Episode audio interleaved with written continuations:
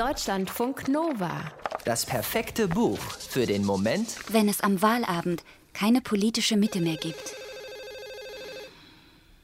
Ein Anruf auf dem Festnetz. Und das ziemlich früh am Morgen. Das kommt verdammt selten vor. Entweder hat sich da irgendein Blödmann verwählt, oder es ist seine Mutter, was um diese Zeit sehr ungewöhnlich wäre. Also. Es ist Lou, der frühere Leibwächter vom Alten. Heute ist er der Leibwächter von dessen Tochter, von Agnès. Lou ist ein guter.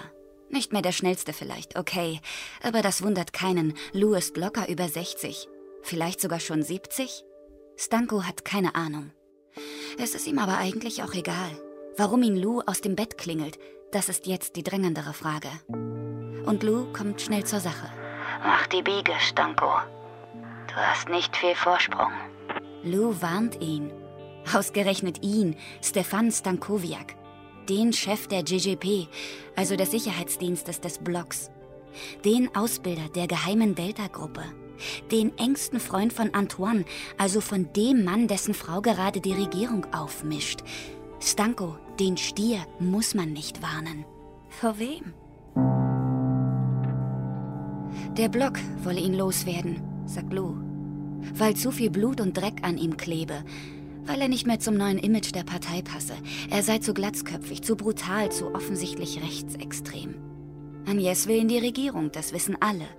Das wissen auch die Vorsitzenden der anderen Parteien. Und man habe ihr ein Angebot gemacht. Sie kriegt zehn Ministerien, wenn ein Kopf rollt. Stankos Kopf. Du hast nicht viel Vorsprung.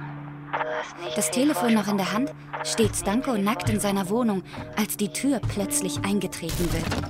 Das ging schnell, von wegen Vorsprung. Aber als Stanko sieht, wer ihn da besucht, erlebt er die zweite große Überraschung an diesem Morgen. Der Blog von Jérôme Leroy erzählt die Geschichte vom politischen Aufstieg einer rechtsextremen Partei in Frankreich und von deren inneren Strukturen. Leroy beschränkt sich dabei auf einen einzigen Tag im Leben zweier Freunde, im Leben von Stanko und im Leben von Antoine.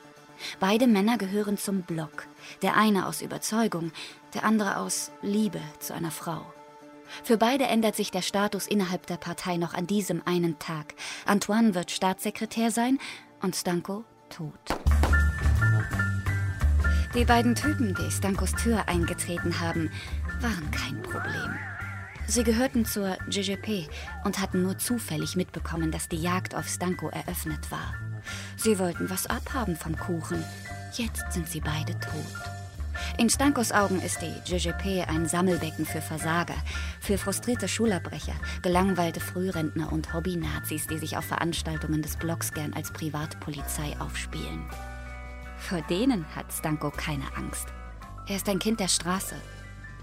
Stanko hat nur Angst vor seinen eigenen Leuten, vor der Delta-Gruppe. Nicht viele Menschen wissen, dass diese Gruppe existiert. Im Block kursieren Gerüchte. Die meisten stimmen.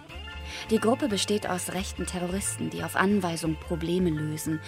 Stanko hat die Männer rekrutiert und ausgebildet, an allen Waffen, in jeder Kampftechnik, für jede Art von Einsatz. Es ist nicht möglich, ihnen zu entkommen. Er wird es trotzdem versuchen. Zur gleichen Zeit sitzt Stankos Freund Antoine vor dem Fernseher und wartet mit Ungeduld darauf, dass seine Frau Agnès von einer geheimen Verhandlung mit dem Innenminister zurückkehrt. Die Nachrichten zeigen immer wieder die gleichen Bilder. Seit Wochen brennen die Vororte von Paris und anderen größeren Städten. Die Nachkommen von Migranten liefern sich blutige Kämpfe mit der Polizei. Die Zahl der Toten liegt bei über 700. Immer lauter tönt der kollektive Angstschrei nach einer härteren Politik gegen die vermeintlichen Verursacher der Unruhen. Der patriotische Block erfährt immer mehr Zuspruch. Rechts zu wählen ist plötzlich kein Tabu mehr.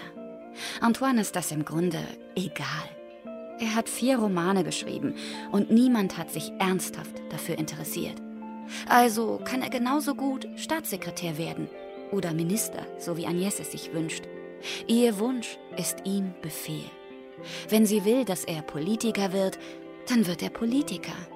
Wenn sie will, dass er seinen besten Freund Stanko fallen lässt, dann soll es so sein.